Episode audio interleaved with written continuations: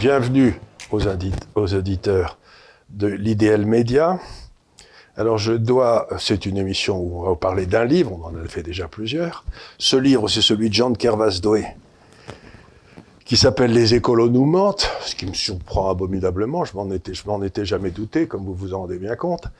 Mais alors je dois déclarer mon intérêt au début. Euh, il se trouve que je connais Jean de Kervas-Doé depuis bientôt 35 ou 40 ans que nous avons fait partie de cette génération brillante dans les années 70 qui allait changer le monde et la France. Le résultat n'est pas celui qu'on attendait en 70, mais enfin, on a fait de notre mieux. voilà. Et donc, on s'est bien connus. Je crois que c'est même chez lui, qui, euh, un dîner, que j'ai dit que je partais pour Londres en 81. Donc, voyez, oui, oui. C'était. Euh... Enfin, tu me l'as dit chez moi. j'ai un souvenir comme ça, donc j'ai dit, moi, s'il y a des ministres communistes, je pars pour. Euh, donc, on a des relations. On n'a pas toujours été du même côté du, du truc, mais ça n'a, encore une fois, ce que je dis toujours aux gens, ça n'a aucune importance. La vérité est inatteignable. Ce qu'il faut, c'est être capable de discuter entre gens de pont de compagnie pour s'en rapprocher le plus possible. Donc le fait qu'on n'ait pas été d'accord il y a 30 ans, qu'on ne le soit pas aujourd'hui, ça n'a strictement aucun intérêt. Ce qui compte, c'est est-ce qu'on peut discuter avec Jean de Carvasdo Et la réponse est oui. Alors maintenant, vous allez, je vais passer la parole à Jean, et avec moi, j'ai le rédacteur en chef euh, Transition. Énergie qui est un, une société euh, du groupe Causeur. Et le but de cette société de, de, de Transition Énergie, c'est d'essayer d'expliquer euh, comment il faut peut-être changer de matière première énergétique, mais comment il faut le faire en bon ordre, en évitant de tout foutre en l'air au passage. Euh, quelles sont les solutions, qu'est-ce qu'on peut faire, dans quel délai, en attendant, que, encore une fois, pas, pas, de panique les gars, on va faire ça en bon ordre et non en bon En tout cas, de le faire sérieusement, à partir des faits, à partir de la réalité technologique, à partir de la réalité économique, et pas construire ça sur, on va dire, des rêves, des options idéologiques, euh, des postures, mais le faire sérieusement, parce que on en parlera évidemment. La façon dont on est en train de le faire aujourd'hui, c'est la meilleure façon de ne pas réussir la transition énergétique. Voilà. Et nous faisons partie de ceux qui considèrent qu'il faut le faire. Et d'appauvrir tout le monde. Et d'appauvrir au passage, passage. tout le monde. Mais. Au passage, et d'appauvrir la science. Donc, Jean, merci d'être venu. C'est un des sujets de Monsieur de Kervasdoué. Voilà, merci d'être venu. Et donc, ce, ce livre, si je l'ai, je lu, bien sûr, c'est, il y a un certain nombre de dossiers qui sont pris. Est-ce qu'on va manquer d'eau, euh, la biodiversité, etc. Et à chaque fois, le plan est le même, c'est de dire, bon, voilà ce qu'on nous dit, c'est quand même, il y a toute une série d'exagérations. Voilà ce que l'on sait. Voilà ce que l'on sait, et il n'y a pas beaucoup de rapport entre les deux. Voilà. voilà. Tout exact. Alors, alors j'ai écrit ce livre donc avec mon, mon ami euh, Henri Voron, euh, qui fut il y a longtemps mon major de promo à l'agro et qui, qui est comme quelques-uns de mes rares amis hypermnésiques. C'est-à-dire, euh, euh, non, mais il se souvient de tout. Il lisait, alors il chantait aussi, il chante toujours, mais il, il, lisait une partition une fois et il se souvenait des paroles de la musique. Donc euh, voilà. Et alors, il a fait sa carrière pour l'essentiel en, en, Afrique. Euh, comme ingénieur, il est toujours professeur d'hydraulique euh, au Burkina Faso où il vit une partie de l'année. Et par ailleurs, il a été, quand Michel Noir était maire de Lyon, euh, tout le responsable de l'eau et de l'assainissement pour l'agglomération lyonnaise. Donc il connaît très très bien les problèmes d'eau, les problèmes d'agronomie tropicale, etc. Parce que, on peut le dire en un mot, les écologistes politiques sont dans le nord, les problèmes écologiques sont dans le sud euh, de la planète, parce qu'il y a de vrais problèmes écologiques, mais ces problèmes écologiques ne sont pas du tout euh, ceux que les écologistes politiques nous, nous racontent. Parce qu'en gros, ça a été souvent dit, mais c'est historiquement vrai, les écologistes politiques sont des pastèques, donc vert, vert à l'extérieur, rouge à l'intérieur. Et l'histoire de l'écologie politique en Europe, elle commence en Allemagne, quand l'Union soviétique, euh, enfin plutôt, euh, va demander à l'Allemagne de l'Est de financer euh, l'évolution des Greens allemands, qui sont en fait originaires tous plus ou moins de la bande Abadère. Donc c'est l'ultra-gauche qui devient écologique, et on ne comprend pas d'ailleurs la position des écologistes sur le nucléaire, on, si on oublie que ça a été, euh, euh, encore une fois, le, le, leur cadeau de baptême. Les mouvements écologistes en Europe, et notamment le mouvement allemand, en tout cas, si, je comprends bien ce que vous dites, c'est construit sur la lutte contre le nucléaire, et surtout, on va dire, sur la peur de la bombe atomique et la bombe nucléaire, et, en rapprochant l'énergie nucléaire de la menace de la bombe. C'était, c'était l'argument euh, Besser-Roth d'Antot, c'est-à-dire plutôt rouge que mort des écologistes allemands. Alors c'était en partie un slogan, parce qu'ils sont suffisamment intelligents et suffisamment au fait des choses euh, pour savoir euh, que cet argument est discutable. Et, et, moi, curieusement, cet intérêt est venu par hasard, comme souvent dans la vie. Donc, après avoir quitté l'administration, euh, la direction des hôpitaux, j'ai créé une société de conseil et j'ai gagné un concours euh, lancé par l'Europe pour examiner les conséquences sanitaires d'une catastrophe nucléaire qui avait eu lieu dans les années 1950 à Kamin-Souralski. Alors le très sympathique monsieur Beria, euh, donc ministre de l'Intérieur de Staline, euh, avait amené de l'autre côté de l'Oural tous les savants euh, soviétiques pour faire en sorte que donc ils rattrapent les États-Unis sur la bombe. Donc ils le font très vite d'ailleurs, hein, puisque c'est 1949. Euh, mais avec l'aide de quelques fuites en provenance des États-Unis. Oui, bien sûr, bien sûr. Non, ça, les espions travaillaient à plein temps, si je veux dire. euh, mais euh, mais et, et, puis avec une sympathie effectivement de certains savants vivant aux États-Unis. Mais il y aura donc une, une explosion de matière fissile deux explosions de matière fissile. Alors, c'est pas le niveau 7 qui est, qui est de Tchernobyl, mais c'est le niveau 6. Et, et, donc, nous étions payés pour démontrer qu'il y avait une vraie pollution, qu'il y avait eu beaucoup de morts, etc. Donc, on y a passé un an. Et on a découvert eh bien, qu'il n'y avait aucune trace des maladies radio-induites entre Kamil qui était donc, c'est là où le tsar a été assassiné, c'est tout près d'Ekaterinbourg, euh, et une ville aussi polluée en Union soviétique. Donc j'ai commencé à regarder, alors moi je m'attendais à l'inverse, hein. euh, euh, et donc il y avait une légère surmortalité sur la leucémie, et donc j'ai regardé les morts de Tchernobyl. Or, depuis Tchernobyl, euh, donc ça fait aujourd'hui 36 ans, euh, le nombre de personnes que l'on peut nommer, dont l'un d'ailleurs qui vient de mourir il y a quelques jours, le chef des liquidateurs, c'est 78 personnes y compris tous les cancers de la thyroïde, puisqu'il y en a eu 9 morts. Il y a eu un million de personnes qui ont, eu un cancer de la thyroïde, mais on leur a donné très très vite de l'iode. Enfin bref. Donc, et quand vous regardez les statistiques, ce qui est très facilement... Oui, mais il y a des, des, évaluations internationales qui parlent de milliers de morts, y compris de l'ONU. Non, non. Oui et non. Direct et euh, indirect. Non, donc. non, vous avez raison. Euh, donc, euh, l'Organisation mondiale de la santé, ou de l'OMS, donc qui est une filiale, enfin, de, filiale, de, de la Chine, a fait a fait un, un, rapport avec les trois académies des sciences de France, de Suisse et des États-Unis, et avec des experts, voilà, et qui disent que ce donc et c'est eux qui disent la personne que l'on peut nommer, c'est moins de 80. Mais selon nos statistiques, on pourrait estimer que ça va raccourcir la vie de 4 000 à, 16 000 personnes dans un délai qui n'est pas indiqué d'ailleurs. euh, alors que l'industrie du charbon tue en Chine 10 000 personnes par an sans tenir compte des conséquences de la pollution. Donc, quand en 99, une amie vient me voir, elle était à l'époque la propriétaire de la revue des Deux Mondes, et me dit Jean, écoute, j'écris des articles sur les nouvelles formes d'intolérance. Est-ce que tu veux écrire quelque chose sur la santé? Alors je dis écoute, non, je vois pas trop. Mais enfin oui, sur les écologies, je veux bien parce qu'ils disent tellement de bêtises, euh, et notamment dans ce domaine-là. C'est vrai aussi des, des, produits phytosanitaires qu'ils appellent volontiers les pesticides.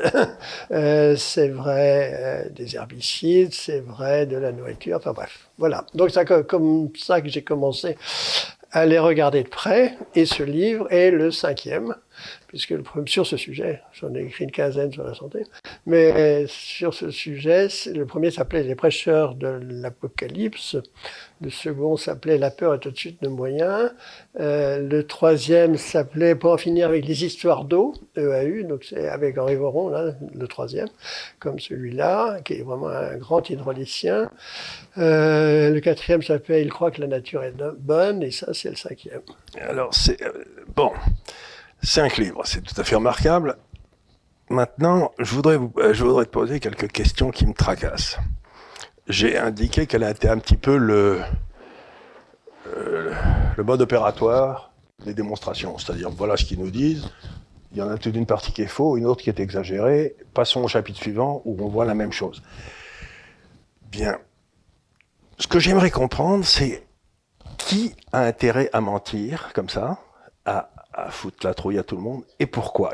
Parce que on peut pas s'empêcher quand on lit ça, quand même, de se dire, mais enfin, euh, à qui le crime profite? C'est toujours la vieille, c'est le vieux truc du, euh, du roman policier, quoi. C'est euh, une fois qu'on a trouvé à qui le crime profite, on peut commencer à s'attaquer aux vraies causes. Pourquoi y a-t-il cette crainte qu'il y a maintenant dans tous nos pays? Pourquoi la science est devenue un mot, un gros mot? Pourquoi y a-t-il cette haine de la connaissance? Pourquoi est-on en train d'aller vers une société magique et non plus vers une société scientifique? Qu'est-ce qui s'est passé chez nous? Alors, ça fait beaucoup de questions, mais euh, c'est la même. c'est la, question centrale à laquelle j'essaye de répondre sans, sans, avoir une réponse. Il y a, il y a, il y a beaucoup, de, il y a beaucoup de raisons de dire ça. Alors, la première en France, euh, c'est l'évolution des élites. Bon. Euh, et notamment, nous ne sommes plus gouvernés que par des sophistes. Alors, vous savez que euh, Platon disait il faut jamais discuter avec un sophiste parce que euh, la raison n'intéresse pas. Ce qu'il veut, c'est vous convaincre. Donc, ou avoir raison lui. Oui, c'est la vous convaincre.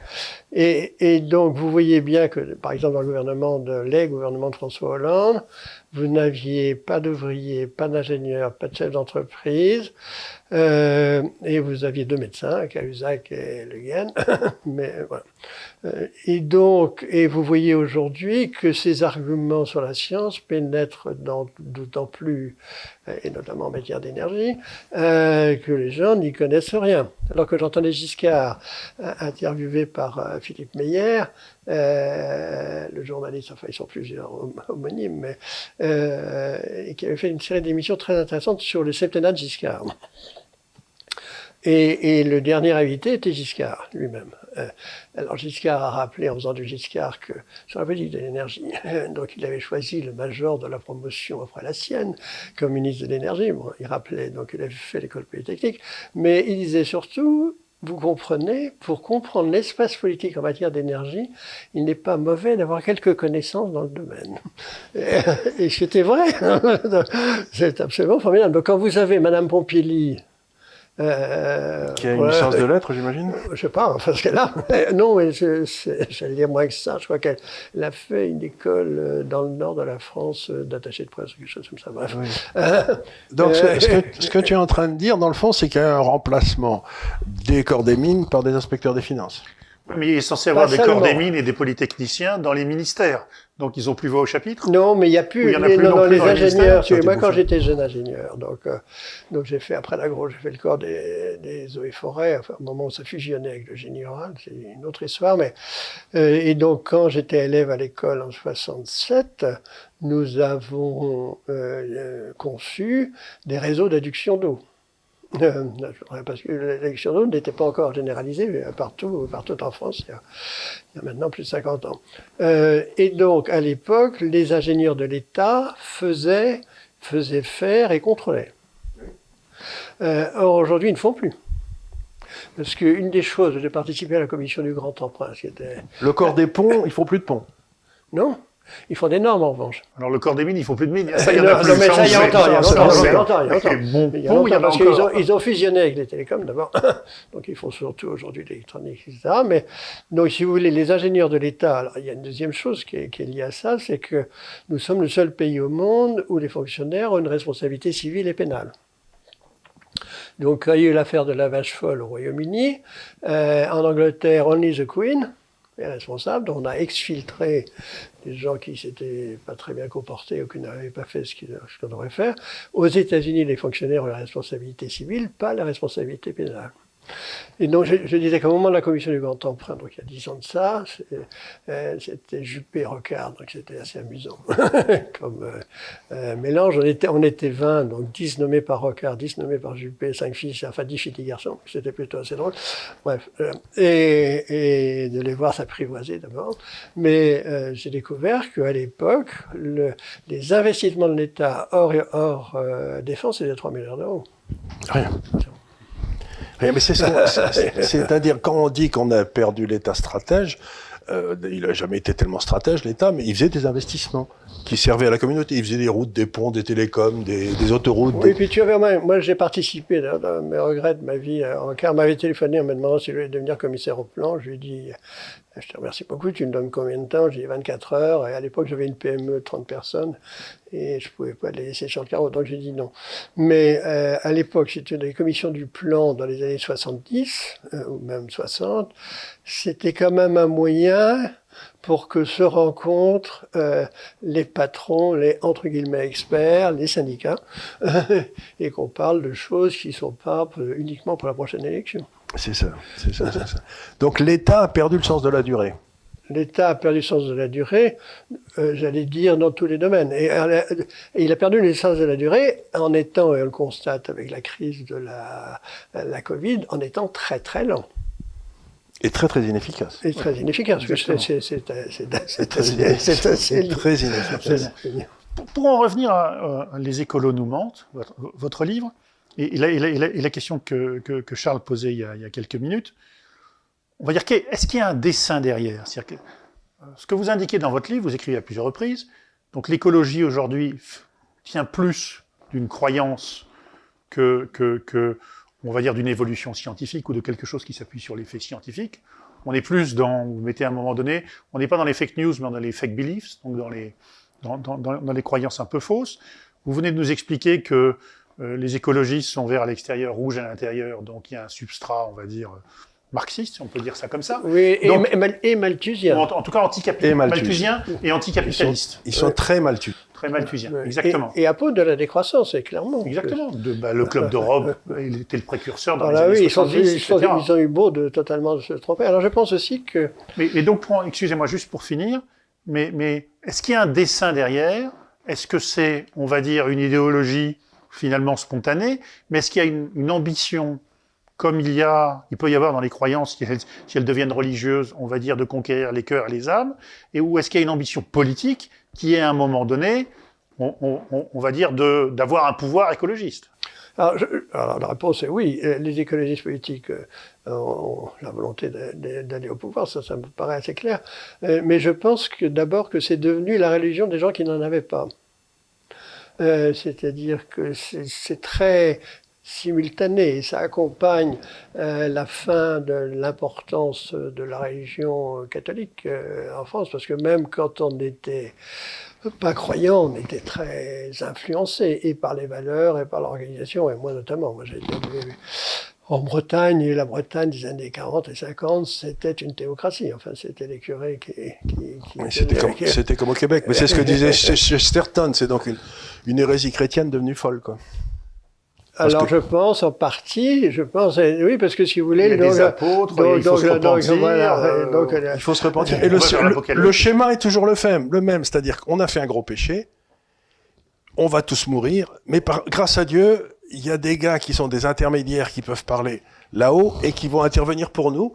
Et à ce moment-là, si on les maintient dans le luxe qu'ils méritent, eh bien, on n'ira peut-être pas à la fin du monde. C'est moi, je trouve. Il faut se repentir, se flageller. Se flageller et, admettre qu'on a eu tort. La, chose C'est une religion. Oui. Non, non, mais euh, je suis entièrement d'accord. La, chose la plus importante, à mon avis, et la raison pour laquelle, à mon grand âge, je continue à à m'intéresser, à passer des jours et des nuits à lire et, à tenter d'écrire, euh, c'est que si nous avons la chance d'être ce que nous sommes, c'est-à-dire euh, vivant, vivant euh, pour moi à 76 ans, ce qui est quand même assez important. est jeune On est 77. bon, mais enfin bon, dans un voilà. c'est parce qu'à la fin du Moyen Âge, il s'est passé un phénomène essentiel pour notre civilisation, euh, c'est qu'il y a un petit nombre de gens qui ont séparé le vrai, le juste et l'équitable. Et donc, euh, et donc, ils ont cru, et Copernic était, comme vous le savez, un moine polonais, un moine prudent, parce qu'il avait demandé qu'on ne publiât son œuvre qu'après sa mort. Euh, il a cru dans ses observations. Donc, il avait un, il avait un sponsor qui s'appelait Tycho Brahe, qui était un tyran danois. Et Tycho Brahe donc, lui payait des instruments qu'il faisait fabriquer en Italie pour mesurer la trajectoire de la planète Mars. Et bien, il y a bien entendu l'histoire de Galilée que tout le monde connaît. Euh, et puis après, il y a eu Pasteur. Euh, pas Pasteur. Euh, confusion. Pascal. Non, non, Pascal. Pascal. Pascal. Alors, Et il y avait eu Occam un peu avant. Oui, oui. Mais je recommande à tous les, gens, à tous les gens qui nous écoutent deux lectures. Alors la première, c'est trois pages, et c'est à mon avis le plus beau texte qui a jamais été écrit sur l'éducation, qui s'appelle Trois discours euh, pour la mémoire ou l'éducation des grands. Enfin bon, il est le précepteur d'un jeune duc, et il lui dit ce qui est très important pour notre sujet, Monsieur, parce que vous êtes duc, je vous salue, mais ne me demandez pas que je vous estime. Donc il fait bien la différence entre la valeur sociale et la qualité d'une personne. Bon, c'est la séparation des ordres. Or aujourd'hui, les écolos, c'est la confusion des ordres. C'est-à-dire, ils voudraient que le juste soit équitable, que le vrai. Donc, ils, tordent la réalité à tout moment pour faire part ou pour nous communiquer leurs opinions politiques. Mais ce qu'il y a d'important dans ce que tu dis, c'est non seulement ils font ça, mais si on n'accepte pas leurs arguments, il nous, il nous on est excommunié. On, est excommunié, donc c'est-à-dire qu'on est un misérable. C'est-à-dire qu'on n'a pas le droit de ne pas être d'accord avec eux. Ce qui, me paraît, ce qui me paraît aussi, pour revenir à ce que tu dis, le, le, un petit peu de philosophie pour nos auditeurs qui ont peut-être besoin euh, d'un peu de, de, de s'endormir, mais Abélard, donc euh, qui était au début du XIIIe, je crois, c'est lui qui a fait la différence essentielle qui a permis le développement de la chrétienté entre le péché et le crime. Il a dit le crime, ça relève de l'État, le péché, ça relève de l'individu. Et euh, vous n'avez pas à juger. Aujourd'hui, ce qu'ils sont en train de faire, c'est qu'ils sont en train de, de, de dire que les péchés qu'on fait sont des crimes. Oui, c'est ben, inacceptable. Madame la Savonarole. crime d'écocide. c'est ça. crime d'écocide. Qui finalement sera un délit. On va voir la, la Savonarole du Nord, Madame Greta, Mademoiselle Greta, Greta Thunberg. voilà. Oui, c'est plutôt une apôtre, je trouve. Si, on est dans la comparaison religieuse ou une sainte, Nicolas Hulot, euh, euh, il est un peu dans cette logique-là aussi. Quand vous le voyez, il incarne une bonne partie de la structure. Non, parce que sinon, ce qui est très... Mais il a une très belle voiture d'occasion. non, mais ce qui est très étonnant, c'est en, ce qui concerne Nicolas Hulot, euh, dont j'admire les talents de, de, de communicateur et, de documentariste, je sais pas comment oui, dire. Oui, absolument. bon, je sais, je sais pas. Euh, voilà, enfin, ça veut pas dire que Stoltenberg n'a pas de talent mais, aussi, mais, mais ce qu'il dit, ce qu'il dit, c'est n'importe quoi sur le, et il, et il le dit depuis très longtemps et il est repris. Alors, il y a aussi quelque chose qu'il qui, faut signaler et dont nous parlions euh, tout à l'heure, qui est que euh, ce mouvement qui a longtemps été politiquement très minoritaire a réussi un entrisme dans les médias absolument incroyable. euh, C'est-à-dire que vous voyez d'abord que tous les avis sur l'écologie des gouvernements sont commentés par des journalistes qui sont des militants écologistes politiques. Et si j'ai la chance d'être interviewé par, par vous et par la presse qui autrefois était de droite, euh, je ne le suis plus du tout par aucune des radios publiques du service public, aucune des télévisions du service public, et ce qui était autrefois la presse de gauche. Et ce qui est fascinant. Mais la gauche a beaucoup changé depuis que tu y étais. Oui, mais non, non, mais c'est pour ça que nous, nous sommes. c'est pour ça qu'on n'a pas de problème. c'est pour ça que nous nous rencontrons d'ailleurs tous les deux. C'est que euh, euh, historiquement. On travaillait dans un journal de gauche.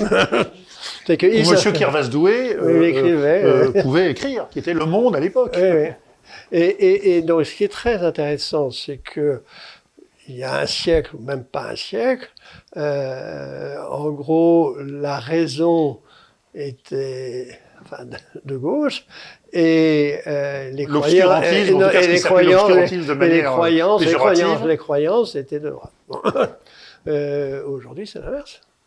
Vraiment, c'est vraiment l'inverse. Le patriotisme était de gauche à l'origine, il plus maintenant. Le patriotisme était de gauche et le désir d'éduquer était de gauche. Et ce que j'ai jamais compris, c'est comment la gauche a laissé massacrer le, système éducatif français. Ça, c'est un, c'est un autre sujet. Mais je voudrais. Non, mais la réponse à ça, d'ailleurs, on la retrouve également dans la recherche. Euh, la Révolution française a voulu faire deux choses.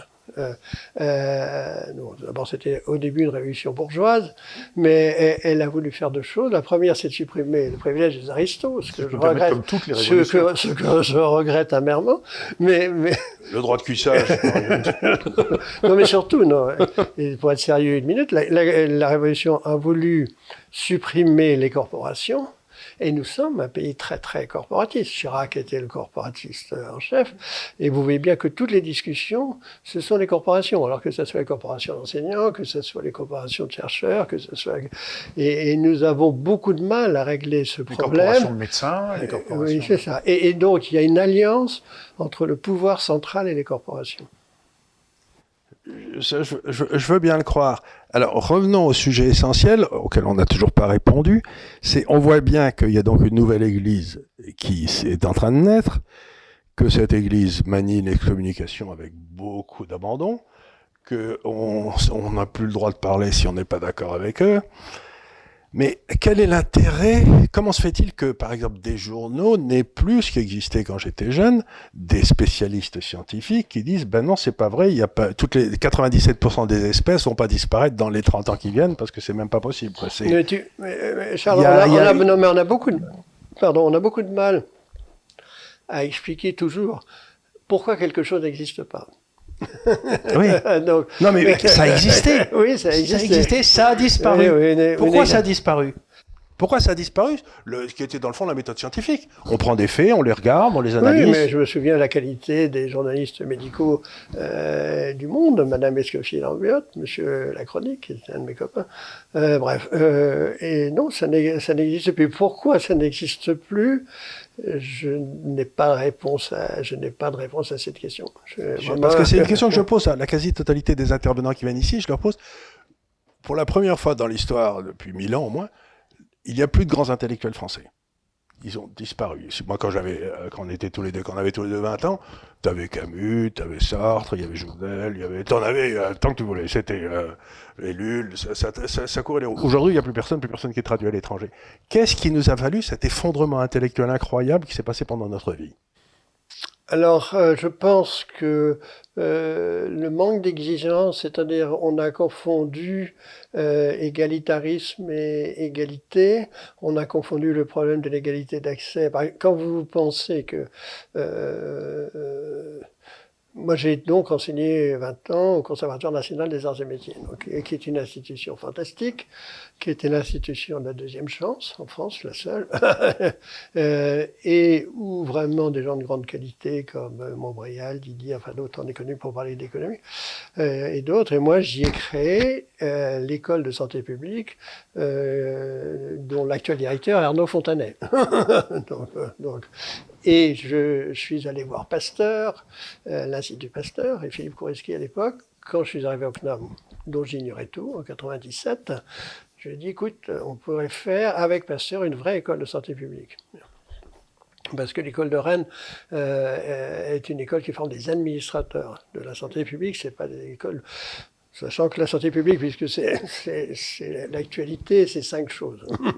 c'est le risque infectieux, et là, c'est très compliqué parce que ça va depuis les champignons, les bestioles, la virologie, enfin bref. Le risque non infectieux, donc tabac, alcool, euh, euh, tout ce que, tous les comportements qui ont des conséquences sur la santé, pollution, toxicologie. Euh, aujourd'hui, la bioinformatique.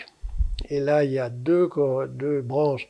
Il y a tout ce qui est drug design, donc concevoir des médicaments, et, l'autre, c'est la génomique des populations. Et là, il y a un type absolument génial qui s'appelle Zaguré. Les stats et les maths. Il beaucoup de stats et de maths. Et puis moi, ce que j'enseignais, qui était l'histoire, l'économie, enfin, je n'enseignais pas ça seul, hein, l'économie, la gestion des systèmes de santé. Bon, euh, il n'y avait pas d'endroit comme ça en France. Alors on peut, on a pu créer ça au CNAM parce que ce n'est pas l'université. et donc, il faut savoir ce qui est étonnant, c'est que donc euh, quand je suis revenu en corporatisme que vous avez quand, oui, quand je suis revenu des États-Unis. L'université résiste à ça? Quand je suis revenu des États-Unis, j'avais un PhD américain. J'ai pu être sélectionné à l'école polytechnique comme chercheur parce qu'à l'époque, ce qui n'est plus le cas maintenant, les chercheurs de l'école polytechnique étaient différents des chercheurs du CNRS. Je n'aurais jamais pu être recruté au CNRS parce que je n'avais pas de doctorat français. donc, euh, donc, on a donc le professeur de lettres. Un, système qui s'est fermé, qui s'est bloqué. oui, et, et, alors ça c'est ça c'est très ancien en fait parce que euh, il y a euh, Ben Saïd qui avait fait beaucoup de travaux sur l'excellence intellectuelle en recherche et diplomatique. et la langue, c'était le français, euh, jusqu'en 1830. Bon. L'excellence scientifique va passer à l'Allemagne parce que l'on va créer des chaires nationales en France et, je prendrai des exemples après, euh, avec des conséquences très très lourdes.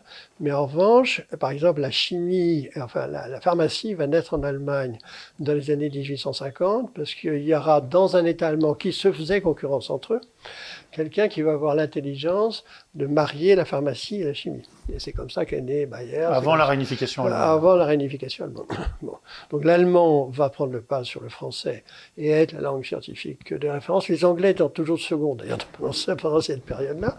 Euh, puis les États-Unis, jusqu'à l'arrivée, jusqu'à l'arrivée de la Chine, ceci dit, je doute que le chinois soit la langue scientifique universelle. Donc ça sera ce qu'on appelle, ce qu'on appelle l'anglais. Alors, en France, on nomme de manière nationale les, professeurs. Donc pendant, en tant que directeur des hôpitaux, pendant cinq ans, donc j'ai participé à la nomination des professeurs de médecine, centralisée. Et bien entendu, euh, avec le paradoxe, c'est que quand on recrute à Harvard, recrutement local, on ouvre les concours au monde entier, ou au moins aux États-Unis. Quand on recrute à Lyon, concours national, on donne un poste à Lyon, et bien entendu, Lyon choisit un Lyonnais. Donc on a un paradoxe assez... Euh, d'endogamie. Euh, d'endogamie très très forte. Et bien entendu, les nouvelles disciplines, personne ne les défend puisqu'elles n'existent pas. Il n'y a pas de défenseur. en plus, qu'elle taille des croupières, elle, taille, des croupières aux anciennes, parce qu'elles vont prendre un certain nombre de. Et alors c'est pour ça, c'est pour ça que l'on a des prix Nobel à Pasteur, parce que c'est une entreprise de droit privé certes non lucratif. Et donc, c'est eux qui décident seuls, savoir s'ils vont créer de la biochimie, je sais pas quoi, c'est leur truc. Alors que c'est pas du tout le cas des facs de médecine. Une fois de plus, c'est la liberté qui crée l'invention. Il y a pas, il y a, y a, Vous êtes en train de dire, c'est qu'en fait, c'est l'État centralisé français qui a, qui, on va dire, qui a tué l'initiative, qui a tué le, qui a tué petit à petit le, la liberté des institutions. Et son mariage avec le corporatisme. Parce que l'État le fait du haut et le corporatisme le fait du bas. Et leurs intérêts sont les mêmes. Quoi. Oui, oui, mais moi, j'ai vu. J'ai le système. Oui, j'avais un de mes beaux-frères qui était professeur de droit constitutionnel à Bordeaux, qui avait la chaire de droit constitutionnel à Bordeaux, qui était un type très marrant, très sympa et tout et tout. Bah, quand il me disait, bah, j'ai commencé comme un seigneur local, parce que le professeur de la chaire de Duguy à Bordeaux dans les années 60, c'était quelque chose d'incroyable. Et il a terminé au niveau d'un instituteur. Quoi. En l'espace de en l'espace de 40 ans, son niveau de vie s'est absolument écroulé. C'est incroyable. Juste ajouter une Parce que ce corporatisme amène un nivellement. Bien sûr, bien sûr. Je voudrais juste ajouter une chose, c'est il y avait une capacité d'innover en France jusque dans les années 70. Les exemples sont nombreux, le nucléaire, le Concorde, etc. Il y a des tas d'autres domaines. Dans l'automobile, jusque dans les années 70, la France est innovante. J'ai un ami qui était dans la recherche pétrolière, qui est un Britannique, qui est venu travailler en France. Et parce que dans les années 70, les seuls qui, qui creusaient des, des puits qui n'étaient pas verticaux, mais qui étaient horizontaux, c'était les Français qui étaient capables de faire ça. Donc il y avait dans de nombreux domaines une capacité à innover en France. Et on va dire, elle s'est éteinte, elle s'est refermée dire, elle a disparu dans les années 80. Oui, mais il y a toujours... Donc c'est pas seulement là un problème d'État, c'est un problème de société en général, peut-être d'état d'esprit, peut-être de génération. Mais il y a, aussi, il y a aussi la, sélection des élites. Alors, je reviens, je reviens à ça. Euh, donc aujourd'hui, les ingénieurs sont pratiquement sortis du, du, circuit, pour dire la chose. Mais donc quand je suis entré en administration en 66, donc euh, voilà. Alors en 66, il y avait il a les circonstances atteignantes. ça fait On verra à la fin de l'interview si elle est réussie. non, non, mais il y avait quatre recrutements. Donc il y avait les concours d'avant la guerre. Donc il y avait un cours spécifique pour le Conseil d'État, pour le Quai d'Orsay. la fusion Port-de-Bray, ça a été un euh, désastre. Voilà. Attends. Il y avait l'ENA, euh, mais euh, supposons qu'ils aient 30 ans en 46, qui est le début de. Au 46, ou 48, oui, 46. 46 moi. Euh, donc ils avaient 50 ans max quand moi j'ai commencé. Mais il y avait, ce qui est beaucoup plus amusant, euh, les résistants. Donc Pisani a été nommé préfet à 28 ans. Et Jules Mock était le ministre de l'Intérieur lui dit Monsieur le préfet, il n'est pas normal pour un préfet de jouer au basket. Ce quoi il fait partie de l'équipe de basket. Ce que vous voulez dire, c'est qu'il y a une génération qui a pris, le, entre guillemets, le pouvoir dans les années 50 et qui a apporté, euh, et, qui a cassé un peu le. Et puis Zani répond à son ministre Monsieur le ministre, vous me diriez pas ça si je jouais au tennis. Donc voilà. Et puis, il y a, ce qui est quand même. Et puis, il y avait les gens de la France. Il paraît que Jules Mock n'était pas commode. Et il y avait les gens de la France d'outre-mer On oublie que des types comme Mesmer. Tout ça, c'était des, c'était des gars qui avaient fait l'école coloniale. C'était des baroudeurs. C'était le gars de l'école coloniale. Je sais, mon grand-père l'avait fait, donc je connais. Donc c'était des baroudeurs. Donc il y avait encore tous ces gens qui acceptaient de prendre des risques, au moins une partie d'entre eux. Et, une vraie et, puis après, pouf, tout ça devient la conformité. Et d'ailleurs, euh, un de mes amis dont le père était directeur du Trésor dans les années 50, qui me disait son père ne parlait jamais à un conseiller technique, euh, il parlait seulement au ministre quand il en avait envie. C'était plutôt le ministre sous la quatrième République qui avait envie de parler au directeur du Trésor. Aujourd'hui, vous avez une prise des cabinets ministériels, une administration euh, supérieure qui est mal formée, et notamment aussi parce que l'excès de morale, comme toujours, est mortel. Et donc, euh, une des raisons pour laquelle les choses marchent difficilement dans le domaine de l'expertise, c'est du fait de la poursuite des conflits d'intérêts, on fait en sorte que, par exemple, le grand spécialiste de la douleur est un professeur d'une fac de Paris, qui est la Révoisière. Simplement, il lui arrive de temps en temps de donner des avis aux entreprises privées. Donc, il ne peut pas être consulté comme expert de la HAS en France. Alors, il pourrait très bien dire, moi je ne travaille pas ou je ne donne pas d'expertise pour les entreprises pour lesquelles j'ai travaillé, c'est le BABA, mais il pourrait donner une expertise générale. Mais non, c'est pas possible. Donc on a nommé un médecin euh, généraliste, je crois, d'une petite ville française, qui est sûrement un homme de grande qualité, mais enfin qui n'y connaît pas grand-chose, et qui passe son temps à lui téléphoner en disant, mais qu'est-ce que vous pensez d'eux? Donc on a, par la lutte contre le conflit d'intérêts, par la volonté de lutter contre le pantouflage, fait que les gens qui font l'inspection des finances, par exemple en France aujourd'hui, euh, ils s'en vont à la fin de la journée d'inspection parce que s'ils vont travailler au trésor, ils ne pourront plus devenir banquiers. Et comme ils n'ont pas envie de devenir pêcheurs en mer, euh, voilà, ben ils s'en vont avant. Donc on a, on a toutes ces séries de phénomènes où au nom de la bien-pensance, on tue l'originalité. C'est-à-dire que moi, l'analyse que je fais, qui rejoint celle que tu fais, c'est dire dans le fond, en bas, il y a le peuple qui se débrouille, qui essaye de bosser, toi, moi, enfin, qui fait des trucs. Et puis, au-dessus du peuple, il y a l'État, qui est une machine extraordinairement compliquée, et pour ça, il faut des gens extraordinairement compétents, qui ont fait des études pour savoir comment marche l'État, ça être un fou, c'est les mandarins, mettons. Et ces gens-là, par définition, ils détestent le risque. Et c'est pour ça qu'ils vont dans l'État, parce que c'est bien réglé, ils peuvent mettre des trucs, des machins. Et au-dessus, vous avez la fonction politique, tout en haut, qui est le paratonnerre à risque, c'est le type qui est foudroyé s'il se trompe. Quoi, si vous voulez. C'était le chef militaire, eh ben, comme disait Joffre, on sait qu'il a pas, je sais pas qui a gagné la bataille de la Marne, mais je sais bien qu'il aurait perdu.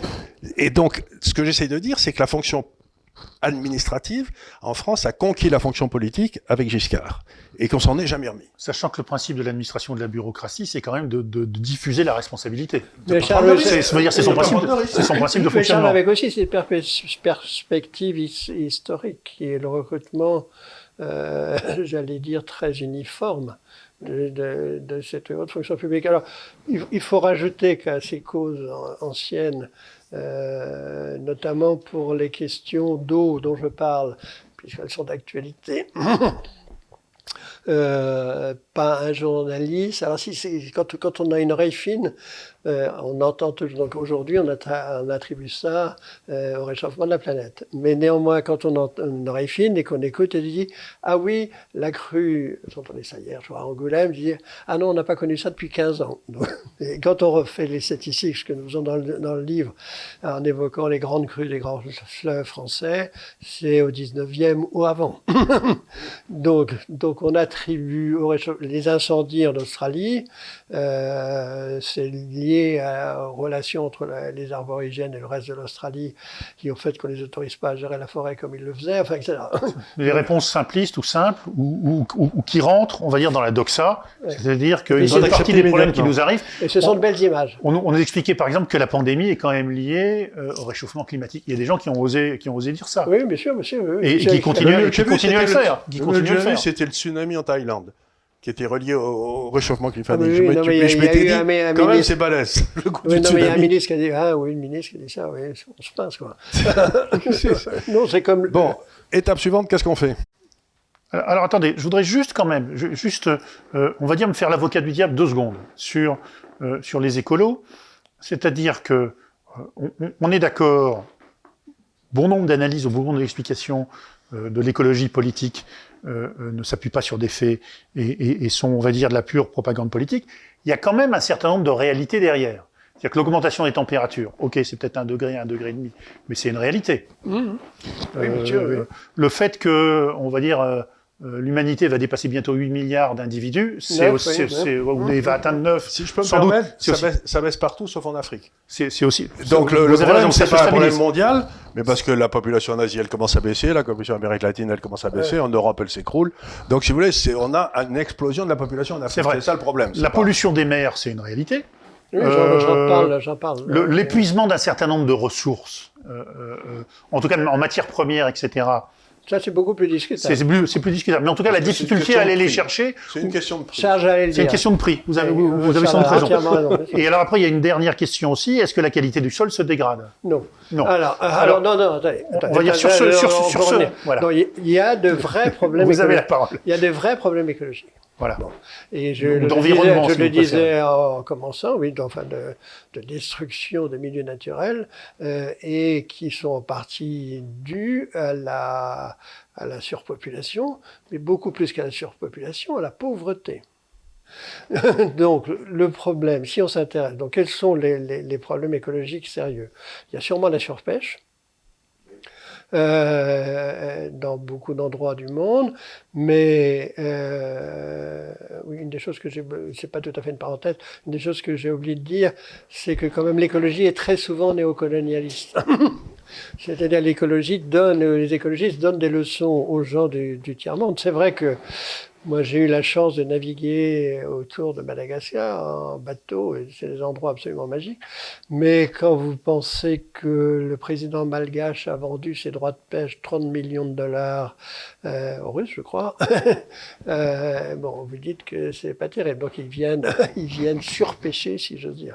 Il y avait, j'indique qu'on a mis des caméras sur les albatros, euh, et on a découvert que 40% des bateaux qui pêchent dans le Grand Sud sont des bateaux qui ne sont pas répertoriés nulle part. Ah oui, des bateaux. Oui, donc il y, a, des pirates. On va dire une pêche clandestine ou une pêche euh, considérable. considérable. Voilà. Donc il y a un vrai sujet qui est la police des mers. Et, d'ailleurs à ce sujet-là, il y a un autre problème écologique, c'est que aujourd'hui, donc la moitié de l'alimentation en poisson, c'est de, de, de, euh, des poissons d'élevage ou des crevettes d'élevage. euh, et, mais que le problème, c'est que pour des raisons écologiques, euh, on ne les nourrit qu'avec de la farine de poisson. Or, on pourrait très très bien les nourrir avec des plantes. et donc, donc, on n'a pas besoin de tuer des poissons avant. Quoi. Oui, oui. Donc, donc une des raisons qui... qui donc, alors, la, deuxième, la deuxième chose, c'est le rejet... Donc l'élevage de, de, on va dire, l'élevage marin euh, euh, entraîne dans une certaine mesure la surpêche. Oui, oui, puisqu'on fait de la farine de poisson avec tout, ce qui arrive. Pour les élevages. Tout ce qu'on n'a pas utilisé pour, le, pour la vente normale. Non, mais il y a des tas de problèmes écologiques, mais rien qui ne devrait pas être réglé par une, je me suis laissé dire que, je sais pas si c'est vrai, tu me le diras si c'est vrai, mais il paraît qu'il y a à peine un tiers de ce qui est récolté dans le monde qui arrive dans nos assiettes. Les deux tiers sont perdus dans, les, dans, les, dans les transports. Il y a des chiffres différents, mais, bon, c'est au moins 40%.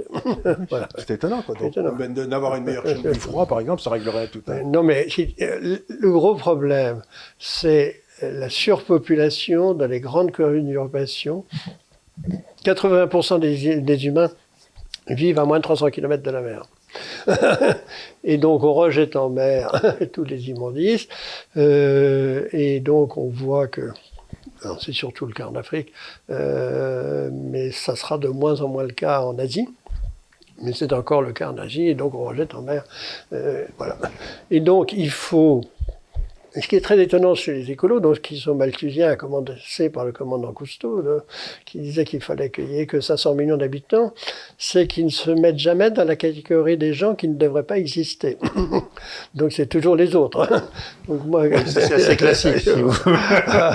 c'est assez rare qu'il y ait des gens. voilà, On va les faire tuer ces gens au front. Voilà.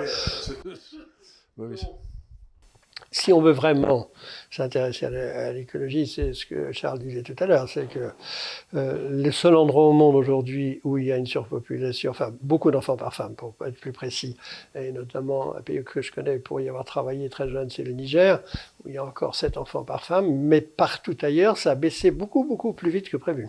Oui, et que donc, si on s'intéresse à l'écologie, il faut aider fortement et directement ces pays à avoir un système d'éducation, à favoriser l'entreprise, à développer un artisanat et à assurer aux mères de famille qu'elles ont un avenir. L'augmentation du pouvoir d'achat se traduit par une baisse de la natalité. Euh, la corrélation est très quand, quand, on est sûr que euh, on sera soi-même protégé et qu'on ne sera pas protégé par ces enfants qui sont après à votre assurance, euh, votre assurance vie. Les, les projections, c'est que la, la, population mondiale doit se stabiliser autour de 10-11 milliards d'habitants. Oh, même un peu moins je, crois qu'on y arrivera parce que moi ça va, ça va baisser très très vite. On a fait 10, mais moi je pense qu'on dépassera et, pas. Et, et, on peut, on peut tout à fait assurer, on va dire, la survie dans des conditions correctes de 9 milliards d'habitants sur Terre. Ah, sans aucun problème. Parce que déjà quand je dirigeais le centre de prospective du ministère de l'Agriculture euh, sous Méignerie, donc long time ago, en 80, j'avais calculé que les États-Unis seuls pouvaient nourrir 4 milliards d'hommes.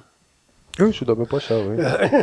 Et aujourd'hui, ce serait plutôt 8 avec la productivité, parce que la productivité... Mais parce que j'ai lu quelque part que si on mettait toute la population mondiale aux États-Unis, tout le monde, ça donnerait la densité de la Belgique. Je sais pas si c'est vrai. C'est ça, si c'est vrai. Oui, ça. Donc, je me dis, bon, bah, ça veut dire que tout le reste est vide. Donc on va pas se faire dessus. Ils, ils, sont, ils ont pas l'air malheureux, les Belges, qu'on va aller voir. C'est, euh...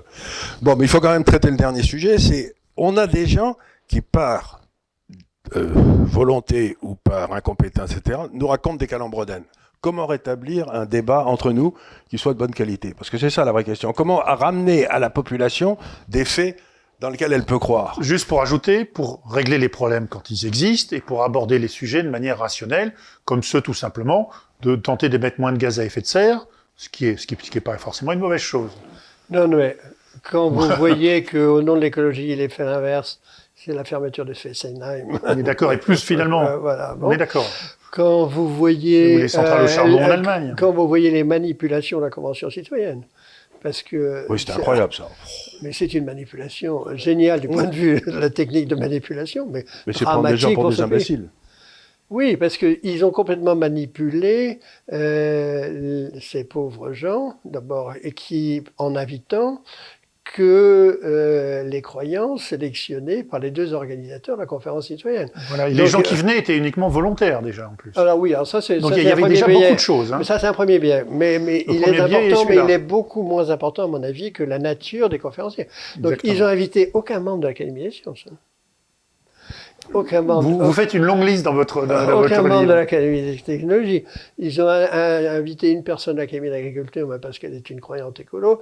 Euh, voilà, donc c'est sidérant. Donc dans la mesure où le but c'est de s'intéresser. Donc on a une expertise. C'est du lavage de cerveau. Donc on a une expertise en France. Euh, voilà. Alors. Euh, moi, je, mais il faut je... faire des livres comme toi, voilà, il faut dire la vérité. Mais ça, c'est une condition nécessaire, pas suffisante, malheureusement. Voilà, je sais bien, je sais bien, je sais bien. Alors la question est de savoir euh, est-ce que ce débat est ouvert? Parce que ce débat sur la fermeture de Fessenheim, euh, il a quand même eu lieu. Le débat, enfin, quand vous voyez, par exemple, que le gouvernement actuel vient de décider, alors euh, en plus il y a un trafic sur les chiffres, mais on va oublier ça pour l'instant, mais 8 milliards sur l'hydrogène et 800 millions sur le nucléaire, vous vous passez. Parce que l'hydrogène, ça sera au mieux un vecteur, c'est un vecteur. Oui, ça sera au mieux un vecteur. Voilà, l'hydrogène n'est pas une source d'énergie en tant que telle. Oui, c'est comme l'électricité. C'est un moyen de l'utiliser, voire de la stocker. Comme une non, batterie. non, non, non, c'est comme une batterie. Comme une batterie. Comme une batterie. C'est un comme une batterie. C'est une manière de stocker, on est d'accord. Une manière de stocker. Avec cette différence tout de même, qui est que dans un certain nombre d'activités, c'est le seul carburant qui puisse remplacer du carburant fossile. Voilà, c'est ça. Voilà. Mais, mais, mais en étant, enfin oui, en étant. Pour faire fonctionner un navire ou pour faire fonctionner un camion, voilà. En étant très dangereux, en étant très onéreux. Parce que, bon, Sauf parce si que... on le met à côté, si on fait, si ouais, on crée l'hydrogène à côté d'une centrale nucléaire. C'est surtout ça la clé. C'est-à-dire que ça dépend comment on le fabrique. Et si on le fabrique, entre guillemets, par électrolyse, il faut d'énormes quantités d'électricité. Mais bon, c'est pas le sujet. Non, non, mais, bon, enfin, alors, si, c'est un des sujets. alors, euh, dans, parce que moi, ce qui me préoccupe, c'est que dans le fond, on, les gens qui veulent connaissent les faits. Euh, comment on réussit à ramener la vraie information dans le public? Parce que c'est ça le vrai problème, c'est que les faits sont connaissables. Oui, vous, Comment... y, vous y contribuez, euh, et vraiment merci. Euh, vous voyez aussi que quand même un certain nombre de médias euh, dont, encore une fois, acceptent euh, des critiques, etc. Vous voyez qu'il y a tout un réseau d'ingénieurs et de gens dans la société actuelle qui sont d'une certaine façon des résistants, mais ces résistants n'ont pas de support politique dans les partis qui ont une chance d'arriver au gouvernement. Euh, puisque vous voyez bien que le principe de précaution, c'est Chirac. euh, vous voyez bien que euh, M. Hollande disait qu'il fallait fermer 15 centrales nucléaires. On n'a pas réussi à en fermer une. Mais, mais c'était un accord politique. voilà. On connaît les circonstances avec les écoles. Vous voyez donc euh, Emmanuel Macron qui se lance... Donne-nous un peu d'espoir. Mais je, non, non, mais moi, moi, non, non, mais si tu veux. Je veux pas que tu nous racontes tes calembredages, mais dis-nous, dis-nous. Non, non, mais moi, ce je faut pense, faire. non, non, mais euh, je pense que ça ne peut marcher que le jour où on aura touché le fond, et on n'y est pas. C'est-à-dire, C'est le coup de pied au fond de la piscine, quoi. non, c'est-à-dire te toucher le fond, c'est-à-dire un appauvrissement important. Quelque Il y a des chose- mesures qui sont prises. Une série Des, d'événements. des, des coupures d'électricité tous les 15 jours. Voilà, une série, non, non, une série d'événements qui ne sont pas pour demain, d'ailleurs, mais euh, qui sont liés à des, bon, euh, au remboursement de la dette, qui sont liés à la perte industrielle de la France euh, que l'on connaît et que l'on stigmatise, qui sont liés à quelque chose dont on parle très peu et que je vois venir depuis longtemps parce que c'est de l'arithmétique simple, euh, c'est que la génération du baby-boom va rentrer dans l'âge de la dépendance. Enfin, l'âge de la dépendance, c'est entre 83 et 85 ans. Donc, euh, les taux de dépendance, la flexion des courbes changent énormément. Donc, aujourd'hui, on est encore dans une situation très favorable où les gens qui ont 83 ans et plus, c'est encore des gens d'avant la génération du baby-boom, qui commence en 47, qui s'arrête en 73. Et donc, euh, alors, on a déjà eu un premier choc de la génération du baby-boom qui était euh, l'âge de la retraite. Donc une partie de la génération du baby-boom maintenant euh, a dépassé l'âge de la retraite, mais c'est des chiffres énormes. Hein. C'est-à-dire qu'en en 2000, il y avait 480 000 personnes qui atteignaient l'âge de 60 ans, et en 2007, c'était presque 800 000. Donc c'est 300 000 par an. Donc, comme on les tue pas tous tout de suite, ça fait quand même euh, Ça un fait- million, ça un fait du million en bruit. quatre ans. Donc, alors ça, c'est sur la retraite. Donc, euh, donc, on a un problème en France qui est assez simple à dire, c'est que la moitié des gens à 25 ans ne travaillent pas, la moitié des gens à 60 ans ne On a un travaillent problème de rapport entre les actifs et les Et, inactifs. et donc, il y a un- un- et l'ensemble du système marche euh, grâce, euh, grâce à cette pompe euh, gigantesque. Parce que vous savez, nous le savons tous les trois, mais nos auditeurs sont peut-être surpris. L'ensemble de la protection sociale, c'est 750 milliards, c'est-à-dire 10 fois l'impôt sur le revenu. Et donc, donc quasiment l'im- quasiment l'impôt sur le revenu, d'ailleurs en fraude, parce que j'ai reçu ici, il était assis là, c'est un- c'est ce un bon Charles Pratt, qui est quand même étonnant, quoi, qui, vous montre, qui te montre des trucs, euh, 53 milliards de fraude, tu te dis, tu dis, parce que... Mais c'est en, très en étonnant. dehors de 2020, c'est à peu près un tiers du PIB. le- Voilà. Mais ce qui est amusant, c'est que tout ça avait été parfaitement prévu par un garçon pour lequel j'avais beaucoup d'admiration, que j'ai beaucoup travaillé, c'était Alfred Sauvy. Il a écrit un livre. L'Europe submergée, euh, en, en 1985, dans lequel il expliquait qu'en 2020, l'Afrique allait se déverser sur l'Europe. Qu'est-ce qu'on fait? Ben on n'a rien fait. Oui, c'était mon colère. Enfin, il était provocable. Moi, j'adorais aussi. Il était tellement marrant. Et, et- et donc, donc, si vous voulez, comment ça va se cristalliser, personne ne le sait. Il faut qu'il y ait une catharsis. Euh, euh, il, y Une crise. aura, il, y aura, il y aura quelque chose. Euh, et, qui sera dramatique, malheureusement, parce que ce genre de choses ne se passe pas doucement, puisque là, j'ai un ami qui, a, euh, quelqu'un que je connais depuis très longtemps, qui est Sauter, qui fut euh, au cabinet de, voilà, bon, et qui gentiment a sorti un papier, fait une lettre pour ses copains. Donc, hier, j'ai reçu, il me cite longuement d'un papier que j'ai écrit en 2000 sur le délabrement du ministère de la Santé et sur la très très mauvaise organisation de la santé publique en France. Euh, voilà. Euh, Est-ce que les gens l'ont lu? Je ne le pense pas. Voilà. Simplement, on constate aujourd'hui que ce délabrement nous a coûté très très cher et que ça continue. Tout simplement aussi, toujours l'élite, euh, la direction générale de la santé, c'est quelques médecins, dont le directeur général, et le reste, ce sont des gens ce sont des juristes. Or, euh, la santé publique, c'est trois choses. C'est l'éducation pour la santé, qui marche moyen, hein, juste contre l'alcoolisme, ça date du 19e siècle. Bon. Euh, c'est la prévention, qui peut marcher, donc port de la ceinture de sécurité, enfin bon, bref, la vaccination.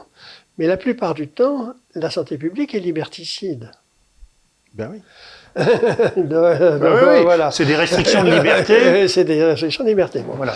Or, les gens du ministère de la Santé, ils, ils passent leur vie à écrire des textes liberticides. Bon. Alors avec en plus une déviance de législation aujourd'hui qui est folle. C'est-à-dire qu'on met dans les lois des choses qui n'étaient même pas du niveau des décrets quand on était jeune. Enfin bref. donc, et, et, donc on demande à ces gens de gérer les commandes de masques, de vaccins, etc. Quand vous pensez quand même qu'ils ont mis trois mois à se rendre compte que les vrais experts des, des coronavirus, c'était les vétérinaires. Oui, ils n'ont rien, rien, demandé. Et, ils n'ont rien demandé. Et qui avaient des machines, ils avaient des machines à PCR. Donc, et qu'ils auraient, voilà. Bah, ça, c'est les corporations. 300 000 tests, euh, comme ça. c'est les corporations. C'est ce qu'ils avaient fait en Allemagne, d'ailleurs. Ce qu'ils ont fait en Allemagne. Les vétérinaires ont dit non, on peut. Ou à un moment donné aussi, le refus très clair des hôpitaux publics de vouloir travailler avec les hôpitaux privés. Blocage. Et donc, et donc cette, alors, il y a des blocages partout. Quoi. donc, non, mais ce qu'il faudrait faire, c'est assez simple, euh, aussi bien pour les hôpitaux que pour les universités. Euh, c'est de faire un pari de la liberté et de les rendre autonomes. Ben, bien sûr, bien sûr, bien sûr. Est-ce que Raoult est autonome à Marseille? Oui. Parce qu'il est, parce qu'il est, il, est une fondation. Alors non, ça c'était une, bonne chose qu'a fait Sarkozy, ou plutôt son conseiller, euh, qui s'appelle Arnaud de Munich, qui est un, et donc il a créé, j'ai fait participer à ça, la sélection des IHU, Instituts Hospitalo-Universitaires. Donc on a présélectionné six IHU, dont, euh, dont Raoult, euh, qui est euh, un grand, à mon avis, il dit pas toujours les choses exactes, mais il s'est un peu emporté, mais il est un virologue mondialement connu. Il est parti dans une croisade. Voilà. Mais il faut dire qu'on est venu le chercher. Hein. Pardon On est venu le chercher. Je ne dis pas le contraire. Bien, je veux, je veux pas être, parce que sinon ça va durer plus d'une heure et les gens vont être fatigués. Donc, je voulais remercier Jean. J'espère que tu reviendras. Et surtout, euh, ici, l'Institut des libertés, je le redis une fois, c'est un endroit où tout le monde peut parler, à condition qu'il ait quelque chose à dire, qu'il le dise de bonne foi et qu'il donne des bonnes informations. Donc, si tu as un jour envie de parler, sans que nous soyons là, d'inviter des gens, tu es le très bienvenu et euh, on organisera le truc pour toi, il n'y a pas de problème. Euh, avec Eric, sans Eric, ça n'a pas d'importance. Mais ce que je veux dire par là, c'est l'essentiel maintenant, c'est que, comme tu le dis, la liberté revienne et surtout dans l'information. Oui, alors ça, c'est. Vaste programme. c'est pas, gagné, mais enfin, écoutez, on, le souhaite, euh, nous, et, les gens qui nous écoutons, euh, je pense, euh, y contribuent. Et c'est important de montrer dans ce domaine à la fois son impatience, voire sa colère, parce qu'il y a des moments où ça suffit, quoi. Ah bah, tu sais, tu as joué au rugby, tu as joué au rugby un peu. Oui, beaucoup, oui. tu sais, au rugby, on dit toujours, je vais terminer là-dessus, il y a des moments où il faut ouvrir la boîte à claques, parce que ça sert plus à rien de discuter. je vais rajouter une petite chose, il n'est pas nécessaire d'espérer pour entreprendre. il, faut réussir. Oui, mais je, la, la, boîte à claques, c'est fou ce que ça convainc. ça convainc très très bien la boîte à claques. Moi, j'aime beaucoup la boîte à claques. en tout cas, les écolos nous mentent. Vous devez le lire. C'est un livre à lire, absolument. Vous devez le lire, vous devez l'acheter, parce que et puis n'oubliez pas de vous inscrire à l'Institut de Liberté, parce que comme était la vieille publicité, ce que je dis tout le temps d'ailleurs, à quoi ça sert que du cross des carcasses? C'est pas la peine qu'on va se venir des gens de la qualité de gens pour qu'en plus vous vous inscriviez pas. Donc vous vous inscrivez, vous achetez le bouquin et vous cessez de ne pas vous intéresser à ce qui vous à ce à quoi vous devriez vous intéresser. C'est votre vie.